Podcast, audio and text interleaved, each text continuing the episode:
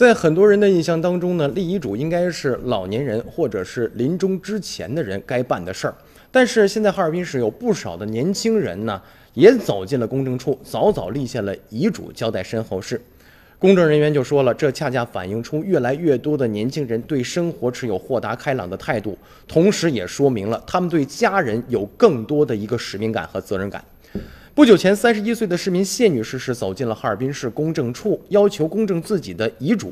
年纪轻轻又没有患绝症，为什么谢女士要早早的立下遗嘱呢？而且还要在遗遗嘱当中写明自己将全部的存款留给父母。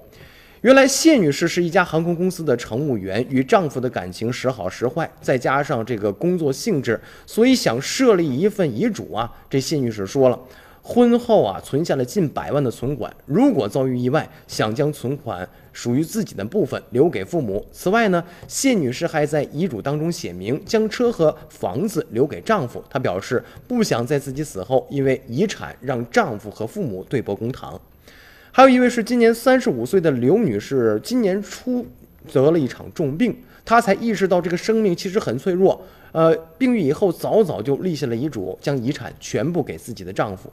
那小的时候，自己身世非常的坎坷，然后呢，父父亲再婚，母亲去世。那么经过二十多年的努力，她和丈夫结婚以后，经过奋斗，而，刘女士和丈夫在哈尔滨市开了多家的餐饮的连锁店，积攒了一笔不小的财富。在病重期间呢，刘女士感觉到世界上只有丈夫才是她最值得爱的人。